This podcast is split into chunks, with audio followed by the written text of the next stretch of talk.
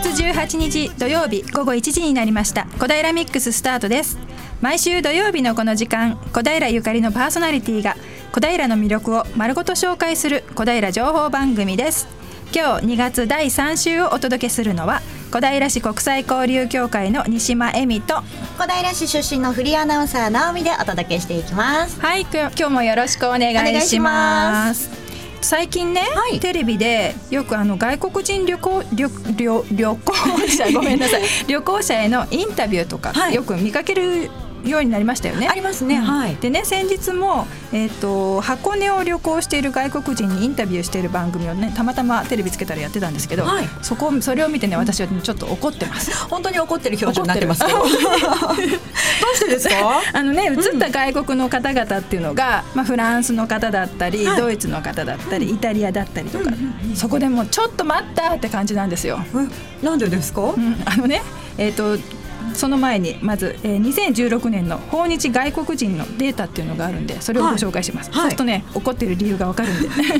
日本に来た、えっと、昨年度ですね日本に来た外国人が2400万人ぐらいなんですって、うん。はい、でそのうち1位は、えー、中国からの方で630万人、はい、で2位は韓国の方で500万人、はい3位は台湾の方。で410万人、でここまでね合わせるともうすでに、えーと、全体の6割強なんですよ。半分以上が、うん、そうそう。でその次が香港で180万人で、はい、もうこれだけで7割いっちゃうんですね。はい、で全てアジアの方ですよね。アジアはい、うん、でその次にまあようやくアメリカの方が来まして120万人、でその後はタイが90万人。はいでオーストラリアが45万人、はい、でマレーシア40万人、うん、シンガポール36万人、フィリピン35万人と、うん、こんな感じで続くんです。はい。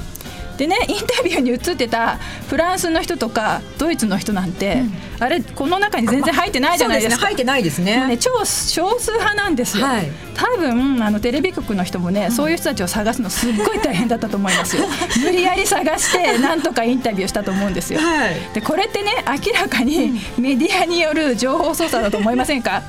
ああのもっとアジアからの人を紹介してほしいと。そうね外国人観光客がすごい増えてるってことはは盛んにあの報じられているので、多分皆さんもそういうふうに思ってると思うんですね。でしかもこうやってねテレビ番組で欧米系の方っていうのがたくさん映ってると、あ欧米系の方がきっと増えてるんだろうななんて思っちゃうじゃないですか、はっきり言います、違います、はい、外国人旅行者のほとんどはアジア圏の方なんですね、そうですね。去年のデータを見てもそれはその通りですね,、う。ねこの辺はもうなんかこう日本人が欧米志向だから、テレビ局も操作してるんじゃないかななんて思いますよ。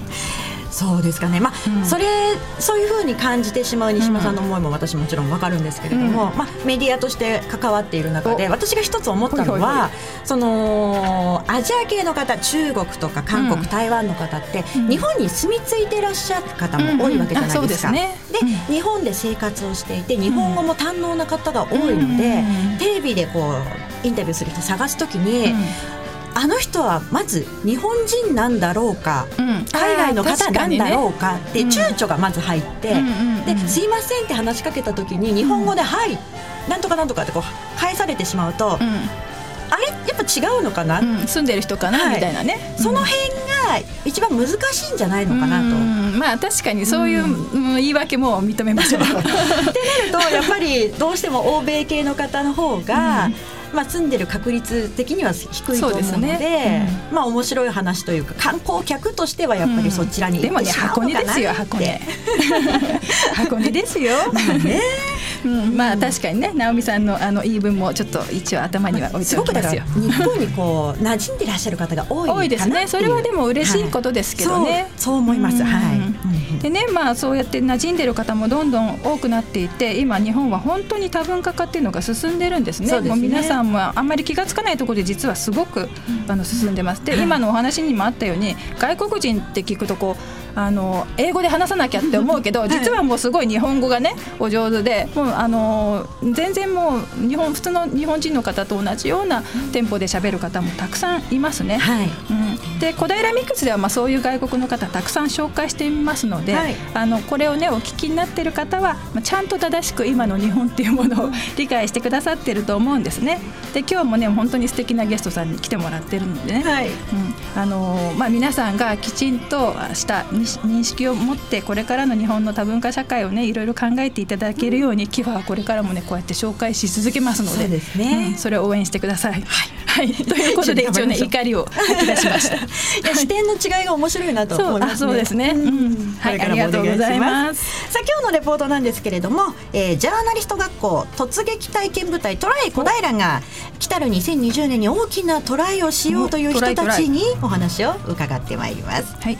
あなたからのメッセージやリクエストをお待ちしております。ファックスの方は零四二四五一二八八八。零四二四五一二八八八。メールアドレスは笑顔八四二アットマークウエストハイフン東京ドット CO ドット JP egao842 アットマーク west ハイフン tokyo.co.jp 笑顔842は笑顔発信中と覚えてください。FM 西東京ホームページからもメールをお送りいただけます。ツイッターの方はハッシュタグ 842FM 842FM これをつけてつぶやいてください。コダイルミックスでは Facebook もやっています。こちらもどうぞよろしくお願いします。ラジオの音が聞き取りにくいと思われているあなた FM 西東京はパソコンやスマートフォンでも聞くことができるんですよ。FM 西東京のホームページをアクセスしてください。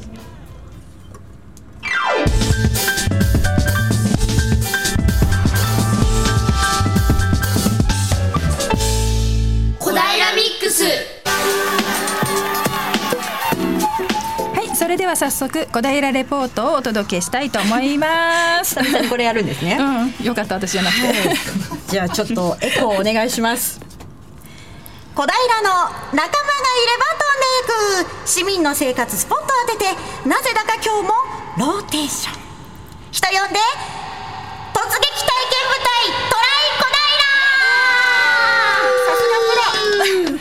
頑張った。頑張った。その頑張りをね谷愛隊員と岡田君がどこまでこう受け継いでくれるか、ということですね、うん、谷愛さん岡田さん。はいトライ小平チーム谷愛です。どうも岡田です。どうも。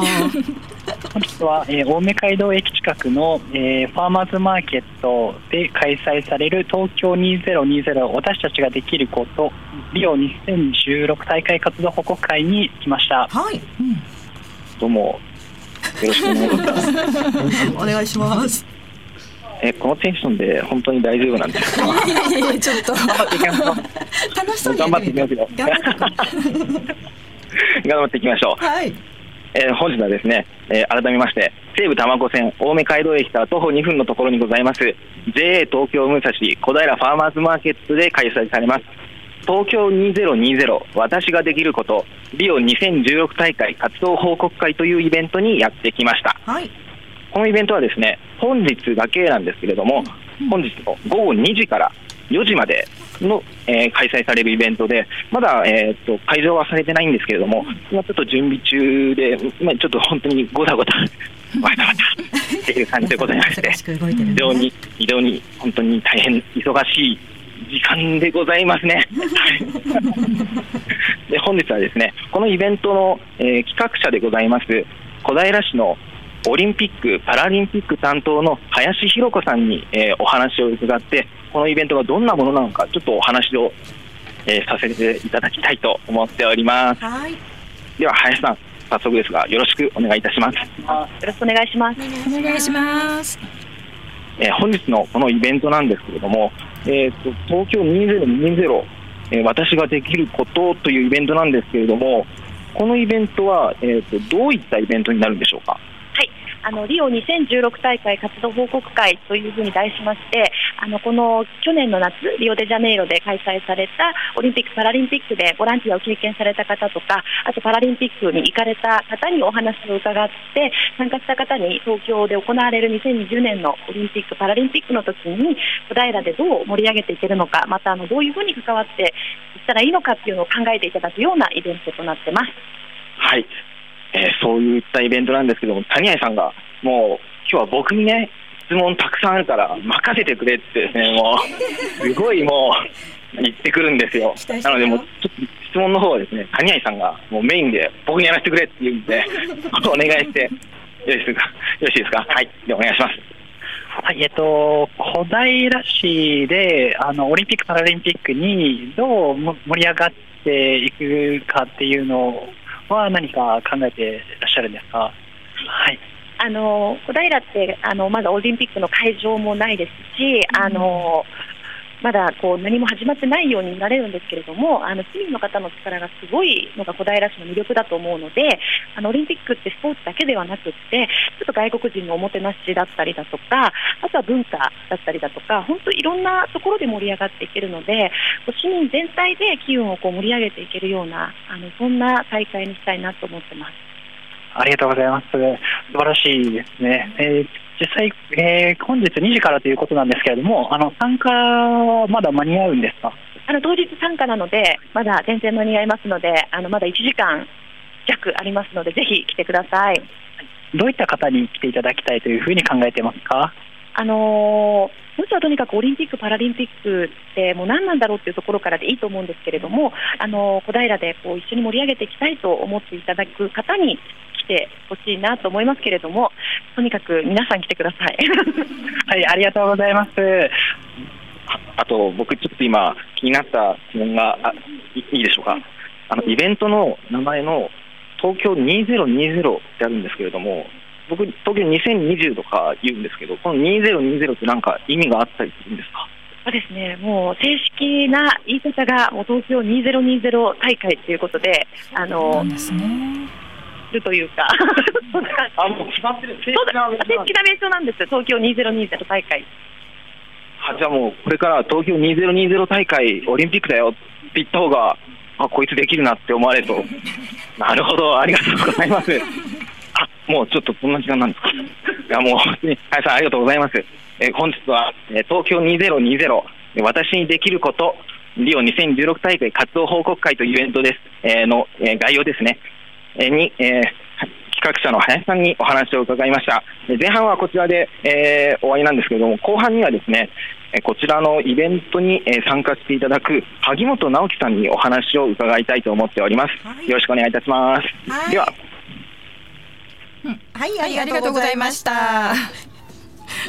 二ゼロ二ゼロって言うんですね。そうですね。私も知らなかったです。うん、ちょっとこれ覚えて、次使えるようにしたいですね。うん、さあ後半もねレポートの続き伝えていただきますけれども、はい、萩本さんが登場いただくということです。お楽しみ、楽しみですね。さあそれではここで一曲お届けいたしましょう。リオオリンピックの時にはよく耳にしたナンバーですね。安室奈美恵ヒーロー。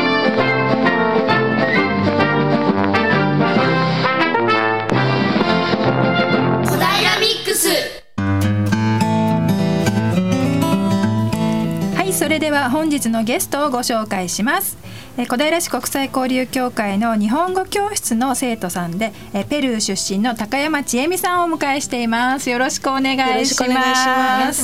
じゃあねお決まりなのでえっ、ー、とまず最初の自己紹介を高山さんの母語のスペイン語ですね、はい、スペイン語でじゃあお願いします。はい、えー、Buenas tardes Soy Chiemi Takayama vivo en Kodaira hace 12 años。Tengo cuatro hijos con los cuales eh, río y reniego todos los días. Eh, espero disfrutar y descubrir más cosas de Kodaira. Mucho gusto. ありがとうございます。巻き舌がかっこいい。ね、mucho gusto。わかる？じゃあみんなわかんないので、じゃあ日本語で今言ったのと同じことを日本語で自己紹介お願いします。はい、えー、皆さんこんにちは。えー、私は千恵美高山です。えー、12年前からに、小平に住んでいます、4人の子供と毎日の子育てに奮闘しています、これからも小平のいいところをいっぱい見つけたいと思います。よろしくお願いします。はい、ありがとうございます。もう小平ミックスにぴったりな自己紹介していただいて、素晴らしいですね。ジョグストってよろしくお願いしますということなんです。そうですね。はい。もう覚えたじゃ今度から使って。えっ、と日本に、えー、小平に住んでるのが今12年っていうねことでしたけれども日本に来てからはどのぐらいですか、もう、えー、20年近くになります。はい。うん。うんとご出身はペルーのえっ、とペルーのどのあたりですかね？えー、首都のリマです。うん、リマ。はい。うん、わかる？リマってどこだか。ちえみさん、あ、ちえみさん、私さん、ごめんなさい。あのペルーというと、もうそもそもイメージでもマチュピチュとかアルパカとかね、ああいうイメージはい、しかないので。そことリマがどのくらい離れているのかがわかんない,、ですね。まずペルーはどこにあるかわかる？この辺です。この辺。この辺。あの南アメリカ大陸ですね。はい。南アメリカ大陸。うん、なんね高山さんどういうふうに言ったらいいんでしょうね。南アメリカ大陸の。大陸の。うん。まずこの辺ですよ、ね、上の左側上の左側 そうね太平洋に面してるんですよね。そうですね、で、えー、割とアメリカメキシコより？メキシコよりではなくて、えーと、チリ、うん、大体みんな知ってると思うんですけど、うん、長細い、ね、羽が細いのが、うん、その上なんです。上ですね。はい、うん、分かった？この辺です。そうその辺です、はい、でリマはその中でどっち方方向にあるんですか？そのペルーの中で。うんリマペルーの中でリマは大体どどの辺？海,、海より山より海寄り海寄りの方ですね。はい砂漠地帯なんですね、砂漠地帯なんですね、じゃあ印象を抱いているペルーとは全く違う場所のうん、なんかこうペルーっていうと山がとかね、はい、あの、はい、そんなイメージだけど、じゃなくて砂漠地帯なんですね。そうですね。じゃあ、えっと雨は少ないの？そうですね。ほとんど日本の土砂降りみたいなのはないです経験がないそうなんだ。そういうイメージはね全然ないので、うん、ちょっとびっくり、うん、うん、でえー、っとまあ日本に来て20年っていうことですけど来るもうすごくね今日本語上手だけど、はい、来る前は日本語はできたんですか？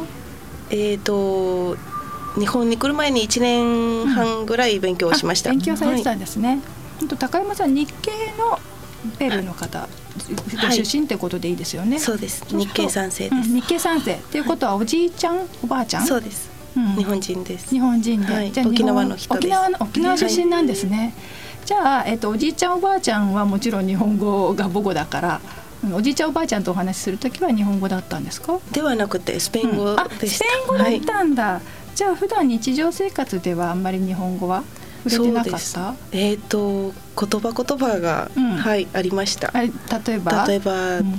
大根だとか。大 根大根ってペルー語でも あのスペイン語でも大根ってあるんでしょ？あはいあります。だけど大根っていう言葉使ってたの？そうです。大根だったり、ね、ごぼうだったり。ごぼう野菜お野菜系枕もそうですけど。枕？なんでだろう？印象に残ってるのが枕枕、はい、え枕毎日使うものですからね。やっぱり日常生活に密着したものは割とおじいちゃんおばあちゃんもずっと日本語の方が言いやすかったのかな。そうですね。そうなんでしょうね、うん、面白いな。えでそういうじゃあ日本語おじいちゃんおばあちゃんが話すのが日本語が混ざってるなっていうのはなんとなく分かってた？そうですね。うん、うん。けど全くわからなかったです。あこと話す言葉は、はい、話してることが。本当にえっ、ー、と来る前にちょっと勉強してで日本にいらしたんですね。そうですね。今ねもう日本に20年だから、はい、スペイン語と日本語とどっちが楽？日本語ですかね。日本語、そうだよね。ね夢見たりするのも日本語？日本語ですね。その辺気になりますよね。なんかこう頭の思考とか、考える順番とかも違うでしょ？スペイン語と日本語だとそうですね大体多分日本語だと思います。向こうに行ったら多分スペイン語だったらやっぱり切り替えられはする？と思います。はい。こ日本に来ててスペイン語使う機会もあるんですか？そうですね。えっ、ー、とお母さんは日本にいるんですけどお母さんに会ったらスペイン語で話したりして、うんそね、それは心強いですね、うん、えー、妹とあの、うん、インターネット通じて、はい、妹さんは今ペルーにいるんです、はい、時々会ったりはしてます？えっ、ー、と4年前最後に会ったんですよね、うん、また今年会えるといいですね、うん、来る予定はあります？あります、はい、そうですか。それはすごい楽しみだね、ね、妹さんは日本語はどうなんですか？少し。少し。わかります。じゃああの来たらたくさん教えてあげないと。そうですね。で日本好きになってもらって、うんと日本に実際ね来る前には、まあ、おじいちゃんおばあちゃんとかからきっと日本の話とかも聞いてたと思うんですけど、はい、実際来てみてどうでした？うん、やっぱりビールがいっぱい、ビールがいっぱい。けどその分も、えー、緑もいっぱいありました。そうですね。思ってたよりか緑多いかな。そうです。ねだって、リマは砂漠だったら。砂漠だから。緑はないの？あんまり。えっ、ー、とありますけれど、うん、日本ほどはないですね。はい。公園日本にも公園とかいっぱいありますし、うん畑も、畑もあるし、ね、あちこちでも見れますから、ね、特に小平は。ね。そう小平は特に公園も緑も畑も多いかな、うん。うん、暮らし始めてみて結構ベルと違ってびっくりしたななんていうことはありましたか？うんそうですね。和式のトイレですから、今だいぶ日本でも少なくはなってきましたけれども、ね、でもやっぱりまだねいらした当時は結構多かったんじゃない？和式のトイレまだ。そうですね、ね、駅とかね、うん、そうですね、えペルーのトイレは洋式？普通に洋式。座るタイプ？座るタイプですね。じゃあえ知ってました？和式のトイレっていうものが日本にあるよっていうのは。聞いたことがありましたけれど、うんじゃあ使い方聞いてそうです。聞いても悩みあの日本に来てから悩みました。悩みました？向きはどこです？かこれでいいのかな？そうだよね。どっち向きに座ったらいいかちょっとわからないかも、ねうん、ペルーのトイレ事情っていうのはどんな感じなんですか？そうですね、うん、えっと洋式で普通に座るんですけどなんか向こうではトイレットペーパー流せないことが。ああ流せないのね、はい、やっぱり下水道の関係かな関係ですかね。はい。それが。それを専用のゴミ箱があります。そちらに入れるんですね。はい、入れて、はい、そうです。慣れないとちょっと恥ずかしいかもしれないですね。でも向こうではそれが一般的だったんだ、ね、一般です。はい、逆にこっちでも日本のに慣れてるから。日本のはもう今すごく感動してます。今でもすごくなんて便利なことなんだ。確かにその辺はね日本は上水道下水道とかはよく発達してるからね、ね、衛生的にもいいかもしれないですね。そうかそういう日常生活のいろいろな違いっていうのはやっぱりあるんですね。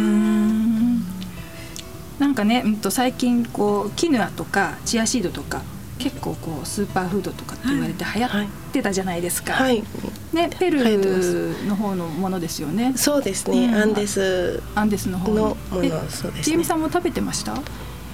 向こうではそんなに食べてませんでした。ね、一般的ではなかったないものなんですえっ、と売ってるんですけど、うん、多分その山の方の人たちは主に食べるのではないかな。うん、人たちのものなんだ。そうですよね。気候が全然違うからきっと作物も違いますよね、うん、そうかもしれないですね、じゃあちょっとここで一曲お届けしていきたいと思うんですけれども、はい、ちえみさんからリクエストナンバーいただいております、うん、えー、今日はウルフルズの「永年」というナンバーですけれどもこの曲はどうしてお選びになったんですか？うん励ましてくれるような 気が元気が出るような。はい元気出るような、うん、じゃあこの後この曲聴いて元気出していただいて、うん、よりいろいろと子育てのねいろいろ奮闘記なんかを聞いてみたいと思います。ね、はい。それではお聴きいただきましょう。ウルフルズで「ええねん」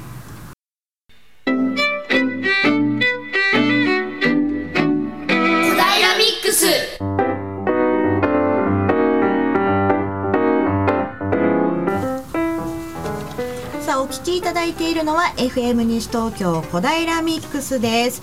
今日はペルー出身の高山千恵美さんにお話を伺っています。後半もお願いいたします。お願いします。えっ、ー、と千恵美さんはなんと4人のお子さん。ね。小平のあの例に漏れず子だくさんのお母さんです、はい、うん、でえっ、ー、となうん4人。えっ、ー、とまだお小さいんですか？そうですね。はい、うん、えっ、と小学校3年生と1年生、うん。で年長さん5歳ですね、うん、と3歳の子です。はあ、まだすごいあのやんちゃだ盛りな感じ はいかな。うちは保育園状態です。保育園状態。そうだよね。片付けても片付けても誰か出すみたいな。そうですね。そんな感じだよね。賑やかな感じなんでしょうね。ねあれ男のお子さんと女の子さんどんな感じ？えっ、ー、とそうですね。うん、男女男女。お素晴らしい。男女男女。みんな性格違ったりします？はいもう全然違います。えっ、ー、と慎重派の子もいれば、すごく几帳面な子もいるし、3番目、えー、と2番目はすごく大雑把な子で大雑把になるのね。はい、私の血を受け継いでるんだなと。思って不思議だよね。兄弟って、ですよね。同じように育っても違うでしょ、ちえみさんも兄弟は？さっきはい妹さん、三人です。うん。三人兄弟、はいそうです。やっぱり違います？兄弟違いますよねはい。ね、でもそれが面白いんだよね、だってさみんな几帳面な子だったら家の中がさ息苦しくなってくるでしょ きっと、喧嘩するぐらいがちょうどいいんでしょうね。ちょうどいいね。みんなが違くて、うん、喧嘩も多いですか？はい大変で そういう時は怒るの？ちえみさん。すいや。あんまり怒んない？はい喧嘩してもいいです、いいただお、ん。大怪我しなうんうんうんうんいようにだけを見ればいいかなと思って、見守ればいいかな。そうね細かいことはあんまり言わないんだ。そうです。んなんかそんな感じ。すごいいいお母さんだよね。大雑把です。お互いね。ペルーでの子育て、えーされた側じゃないですかペルーは。そうですね、はい。と日本の小平の子育て事情ってなんか違ったりしますか、うん、そうですね。ペルーでは、えっ、と。日本の学校を見て、うん。えー部活か、うん活？動クラブとか、うんうんね放課後にね、はいいろいろやってますよね。あったりするのを見て。いいなと思いました、うん。ペルーにはそういうのがありませんでした。ペルーははもう学校は勉強するだけ、い、だけうん。で、もしも何か習いたいのなら、やりたいのなら、習い事として自分で。うんあ別にじゃあお金とか払ってやらなくちゃいけないですねそうですね。うん、日本だとね平日にいろんなクラブあったりあと野球とかサッカーとかもねそうですねクラブあったりとかしますもんね。うん、確かにそういう地域密着したこう活動っていうのは日本多いかな。そうですね。うんペルーにはなかったかな。うんペルーのお母さんたちって厳しいんですか？子育てとかに。うん、いろいろあります。いろいろ？はい。たちえみさんのところは？うんとすごく自由にしてくれましたあ。本当に、はいじゃあ同じだねきっとちえみさんが今お子さんにしてるような感じ、ですかね。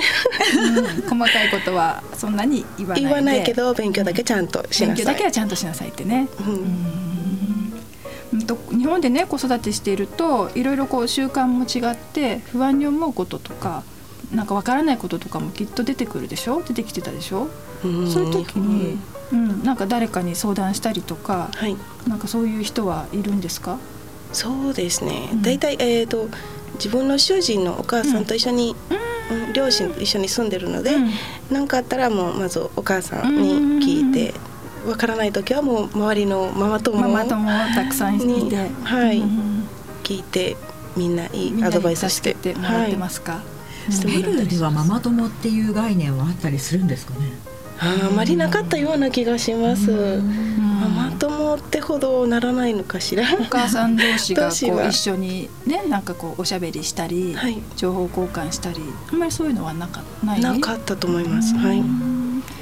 その日本でもねママ友っていう言葉ができてまたそれが良くも悪くもそういうものがあるんだっていうねね。概念ができてるからね、はい。助けになる時もあるし、ちょちょっと煩わしい時もきっとね、中にはあるけどね。そうですね。ちえみさんのおじいちゃまおばあちゃまが、うんまあ日本からペルーに行かれたわけですよね。はいその時のこともちょっと私聞いてみたいなと思うんですけど。なんかお話聞いたりしてます？あーえっ、と昔結構、えー難しかったみたいですね。向こうでは、ね大変だった。向こうでの生活。はい。ん。でおばあちゃんも子供八人いまして、8人。はい。八人。はい。すごいな。それもすごく、えっ、と今になっていいけれど、その時はすごく大変だったそうですね。何年前ぐらい？何年前もううんそう。1900年の初め頃とかそんな感じ？うん。100年ぐらい経ってる感じですかね一番最初の、ね、最初に頃の人たちはねそうですね。うんはい。スペイン語が話せたわけではないですもんねきっとね。そうですね。そうで今だったらね、はいこういろんな情報入ってくるけど当時だったら何にも分からずどんな国かも分からず行ったんだよねきっとおじいちゃん、ねおばあちゃんは。もう日本人同士で助け合いながらうんいろいろうん気づうんき上げたんですよね。うん。は農業をやってらしたんですか？い。そうですね。畑をやってまして、畑を。どんはなもの作ってたんですか？い。いろんな野菜って聞いたんですけど。普通に食べる。じゃあそれこそさっき言った大根とかごぼうとかそういうのもきっと作ってたんだね。ですかね。うん。日本の食べ物とペルーの食べ物っていうのは違いはあります？うんそうですね。日本の食べ物って食べ物っていうか料理が甘辛い、うん、お醤油とみりんとかお砂糖とかね。よく使いますよね、うん、向こうではその甘みがないんですよね。そうなの？調味料はな何？調味料大体、えーと、塩コショウ。塩コショウあと、えー、唐辛子。向こうの唐辛子。唐辛子ね、はい、じゃあ辛いのがやっぱり多いんだ。唐辛子って言ってもあと辛くない唐辛子もありましてそれで味付けになるんですよね。へえ辛くない唐辛子、ね。うん、ししとうみたいな感じ？違うから。あでもそうかもしれないですね、うん、ペル主食は何になるんですか？今はご飯ですね、うん。あ白いご飯？白いご飯ライスはいそうですそうなんですか。それに野菜をじゃそう炒めたりしたような煮込み料理だったり。料理だったり、はい、お肉は主に何食べるんですか？お肉鶏肉ですかね。鶏？鶏が。はいそうです。豚とか牛とかは？もう食べます。食べます？はいなんかアルパカ食べるって聞いたことがあるんだけど。本当？はい。私も食べたことないんですけど、アルパカのステーキとか、えー、そうなの？モルモット。モルモット？小さいですよねこんなちっちゃいモルモット。そうです。モルモットも食べます。なんかアルパカあんな可愛らしい顔してるのに 食べられちゃうんだね。まあ地域によってねワニを食べたりだとか、スズメを食べたりだとかっていうね、国もあったりしますからね。日本は昔クジラをねよく食べていてね、他の国からすると信じられなかったりしてますからね。美味しいの？アルパカのお肉って食べあそっか食べたことないんだね。でもえ貴重なものなんですかね。それともよく食べるものなの？うん。あんまりわからない。はい。ちょっと一回食べてみたい国の中の地域によってよく食べるかもしれないですね。そうですね。アルパカ食べるどうどう今すごい改めてびっくりです。ちょっと行ってみたい。食べてみたいような。食べてみたいような。食べちょっとなんかかわいそうなような。うんやっぱりいろいろですね面白いですね。うんとちえみさん今ね4人のお子さん育てていてやっぱり日本語で育てられてるんですか？そうです。すべて日本語です、す、べ、て日本語、はい、スペイン語をやろう教えようとかそういうことはなかった教えたいと思います、うんけれど難しいんです。難しいね、はい、だっても小学校も幼稚園も日本語オンリーでしょ？そうですね。でお父さんがいておじいちゃんおばあちゃんも一緒にいますのでそしたらやっぱりスペイン語で喋ったらちょっと。そうだよね。難しいね。なかなかもうちょっと大きくなってからなのかな、うん。興味を持ってもらえるといいですよね。そうですね。そうですね。なんかこうスペイン語の本とかさりげなく。置いてある？置いてありますけれどそういうところからちょっと興味持ったりするかもしれないですね、そうですね。子供たちはペルーに行かれたことあるんですか？えっ、とあります。二人だけ。はい。上の二人。上の二人だけです、はい。どうなんか言ってました？いやちっちゃかったからそんなにはい写真でも見せると、あおじいちゃんいましたねとか、またねだんだんこう小学校高学年中学校高校とかになってくるとまたいろんなことも知って考えることもね増えてきますねそうですね。ちえみさんはペルーで暮らしていた自分と日本で暮らしている自分変化はありました？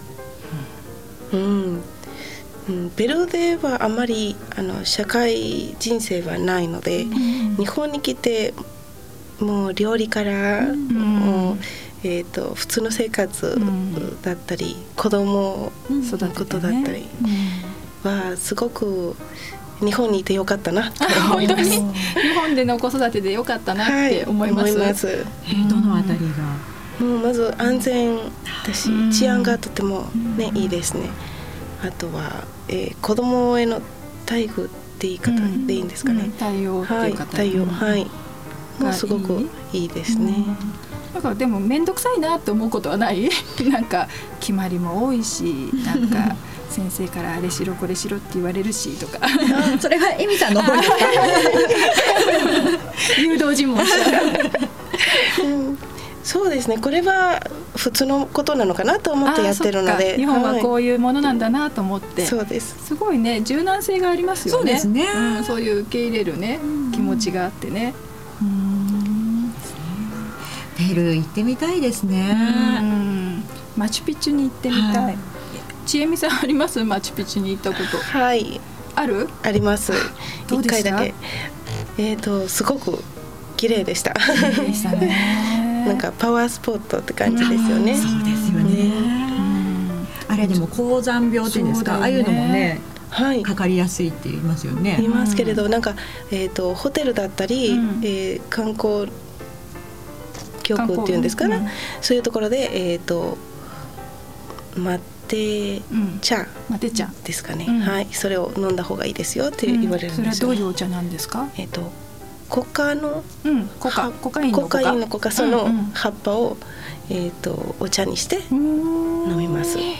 なんかすごい効きそう。ねうん、それを飲めばまあなりにくいっていうことなんですかね。和らいでくれるのかしら。向こうではそれ飲むのが一般的なんですね。みたいです。はいそうです。じゃやっぱりそこの土地に根ざしたそれこそなんだろうね伝統療法じゃないけど、はい、そういうのなのかな。うんさあそろそろねお時間も近づいてきてしまったんですけれども、うん、そうね小平で最後に一つ小平でなんかお気に入りのことところとかあ小平ここが大好きっていうようなところってありますか？小平、うん、うん、大好き今にはえっ、ー、とキファーなんですよね。ありがとうございます。国際交流協会。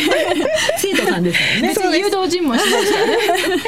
そう、あのそこにいてもう自分は自由じゃないけどお友達ができて、うんね、みんなといろいろお話できて、もう子供関係なく自分の話になるので、とても楽しみにいつもしてます。そうかママ友だと子供の話になっちゃいますもんね。そうですね。自分のお友達、自分の、ね、自分としてね。そうだよね。そうあのね日本語教室でいろんな国のバックグラウンドの人が日本語でお互いにみんなコミュニケーション取っているところっていうのは本当ね素敵な姿なんですよ。うん、これからもずっと通い続けたい。そうです。もうこれだけね日本語上手だからいらないんじゃないかって思っちゃうけど そんなこと言わずにますけどねちゃんと来てください。じゃあ私もぜひ一度そうですよ。見学に来てください、はい、取材させていただきたい、うん、ぜひぜひ。さあ今日はですねペルー出身の高山千恵美さん、はい、お迎えしてお話を伺ってまいりました、うん、どうぞ番組の最後までご一緒いただけると嬉しいです。はい。よろしくお願いします、はい、ありがとうございました。ありがとうございました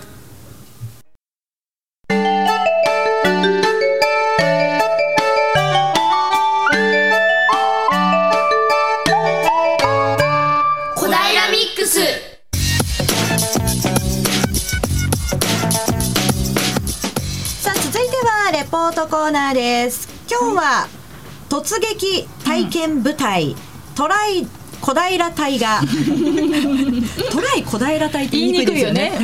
トライ小平隊がこの後2時から行われる東京2020、はい、私ができることリオ2016大会活動報告会の会場である JA 東京武蔵小平ファーマーズマーケットに行っております。谷愛さんおかぴむちゃくすとえー、谷愛です。はい、どうも、岡田新平です。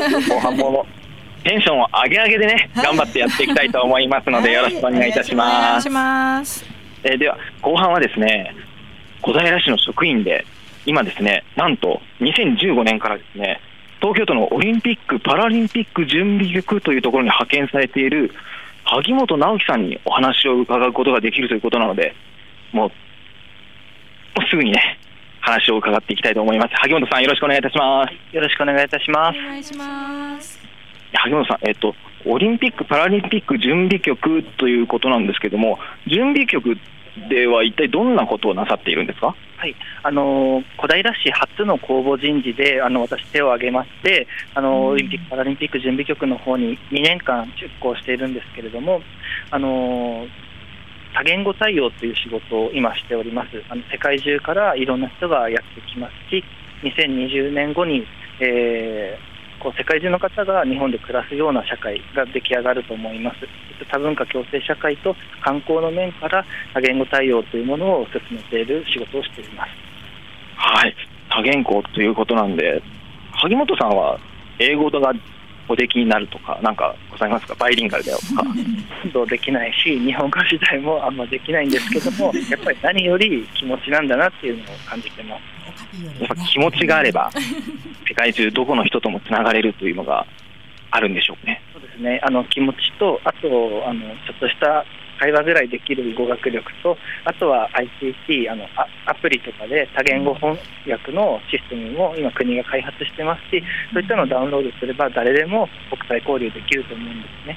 でも何より気持ちが大事です。やっぱり気持ちですね。気持ちで負けちゃうともう何もできませんからね。やっぱ気持ちが大事ということで。自分に納得させてるよね。そんな感じでした。そういうわけなんですけれども、はい。えー、まあ、えー、今、えーえーと、多言語の、まあえーと、交流ということを、えー、お話ししていただいたんですけれども、えーと、萩本さんはですねなんとリオの2016の大会にもですね行っていたということなので、そちらの方ではどんなことをなさっていたのかっていうのをちょっとお話ししていただきたいなと思うんですけども。あの9月11日から9月の20日まで10日間、リオのパラリンピックの視察に行けました。えっと、視察の目的は3つありまして、えっと、1つ目はその競技だとかまちづくりの様子を見ることあと2つ目には、えっと、多言語対応の状況みたいなのをチェックすることで、えー、3つ目に、あのえー、その多言語音声翻訳のアプリを開発、普及する仕事をしてたんですけども、それを使って約400人ぐらいのブラジル人と喋ることができました。あのまあ、拙い英語と、あとはブラジルがあのオリジナルのポルトガル語を喋るんですけども、それはアプリで。だから気持ちが大事なんですよね。すごいですね、気持ちでもう400人とお話ができるという、でも本当になんかそういう時代が来てるんだなって、なんかひしひしと感じるんですけれども、なんか一般の我々みたいな、まあ、本当にパンピーな人間でも、何がこうオリンピックに向けてできるのかなとか考えるんですけど、何かこう必要なこととか、そういったものって何かあるんですあそうですね。オリンピック・パラリンピックってまだ横ごと人ごとみたいに思ってるかもしれないんですけどやっぱりあのホストシティじゃないその小平市も西東京もみんなホストシティで市がホストシティということ市民もホストなんですよね。で一人一人がそういったおもてなしの気持ちを持ってあったかくフレンドリーにこう2020年いろんな人来るのであのおもてなししていただきたいなと思ってるんですけれどあのすみません、なんかまた話のないこと言ってるやっぱこう地域が固まって、まとまってみんなでこう盛り上げていく、いやなんか東京2020大会って、なんかやっぱ都心とかで行われるっていうイメージがすごくあって、なんかこちらの小平市とかでなんかできることって何かあるのかなっていうのは思ったんですけど、何かこう、具体的なイメージといいますか、なんかありますかね？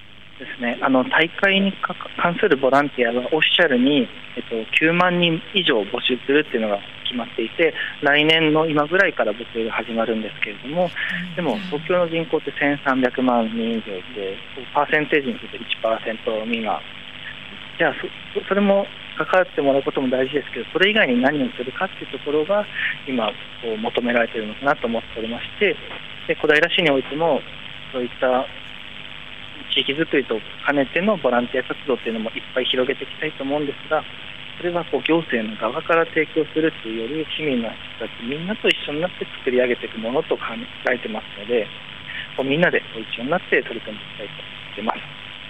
はい、みんな一丸となってですね、やることが大事ということで、ダニアイさんがもう、次の質問は俺に任せろと。いい質問持ってきたよってもう言ってますんで、はい。ダニアさんお願いします。そうですねあのリオデジャネイロに行かれて、一番印象に残ったことっていうのは何だったんでしょうか？そうですねあの本当皆さんあのフレンドリーに温かくしてくれて、あの友達がいっぱい20人ぐらいできたりして、今、メール交換したり、フェイスブック交換したりしてるんですけれども、あのそういった方々と撮ったこうこう交流の記念撮影みたいのが、僕の iPhone で撮ってたんですけど、それをちょっと盗まれてしまいまして。すごい痛かったんですけども、でも、そういった現状もあるけど、多くの人たちは本当、温かくしてくれて、あこれがなんかオリンピック・パラリンピックっていうものなんだなって思いました。ありがとうございます。あのおもてなしというのが何よりも大事かなっていう印象を受けました。本日あの2時からあの開始ということなので、あの会場もだいぶ埋まってきてますので、まだ間に合いますので、ぜひあの参加をしていただければ萩本さんのお話も聞くことができます。はい、ではこちらであのからのレポートは以上になります。はい、お二人ありがとうございました。そうですね。あと10分ないですね。はい、うん、お近くの方お急ぎください。はい、えこの後午後2時から JA 東京武蔵小平ファーマーズマーケットで東京2020私ができることリオ2016大会活動報告会行われます。定員100人無料となっております。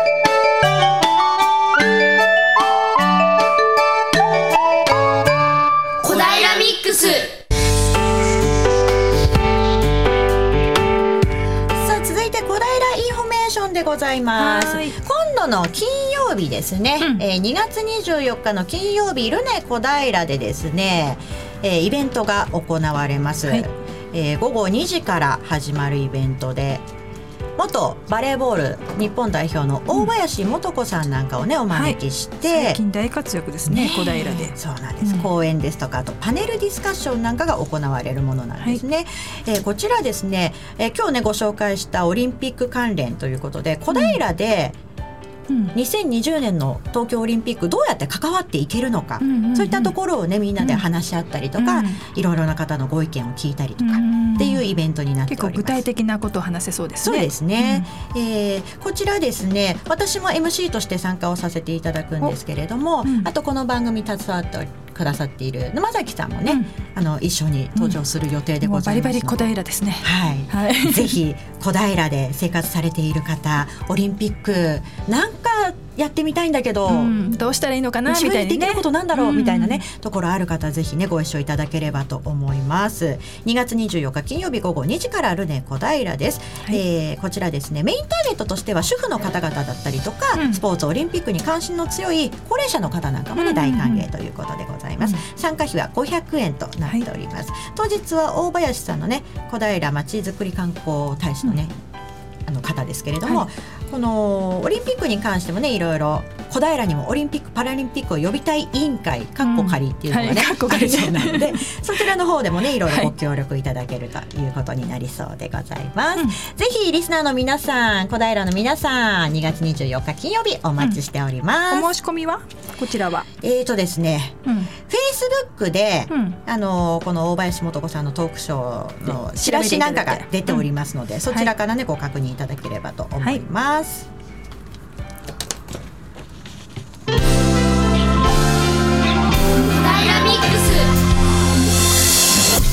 なんかいよいよオリンピック盛り上がってきた感じですね。ねなんか人によって温度差があるのかなっていう気はしますよね。うん、そうですね。うん、まあでもこういうののきっかけでこう少しずつこう社会全体がねやっぱ多文化になっていくのはうちとしてはギファとしてはとても嬉しいので。うん、でね先日 やっぱりいろんなエピソードがあるんですが、はい、外国人のお母さんがねすっごいたくさんの書類を持ってうちのキファにやってきたんですね。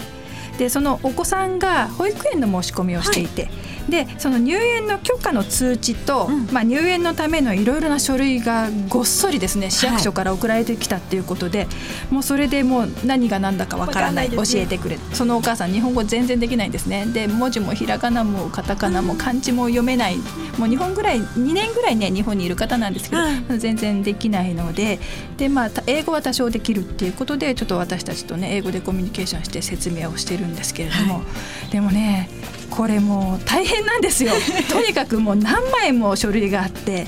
でもう全部説明したら大変なので、はい、あのとりあえずね大事なもの入園ができるようだよで健康診断と面接があるよとかねそんなようなことだけもうあのとりあえずバーって説明したんですけどもねこれからこのお母さん大変だなと思ってうん。多分ね日本に来たら英語が通じればなんとかなるなと思ってやってくるんですけど日本って実は英語通じないんですよ。そう、ね、だからこれからねまあいろいろ試行錯誤してやっていくんですけど、まあ、日本語ももうちょっと覚える気持ちにもなってくれたら嬉しいのかなと思いつつちょっとねこうなかなかモヤモヤした感じが残っちゃうんですね。ハで、えー、ちえみさんみたいな方とねお友達になって、うん、いろいろ聞いてもらえたらですね、ね、そうですね。そういうネットワークもね大事ですね、さあ今日の小平ミックスここまでとなります、はい、リスナーの皆さん来週もどうぞお楽しみに。楽しみに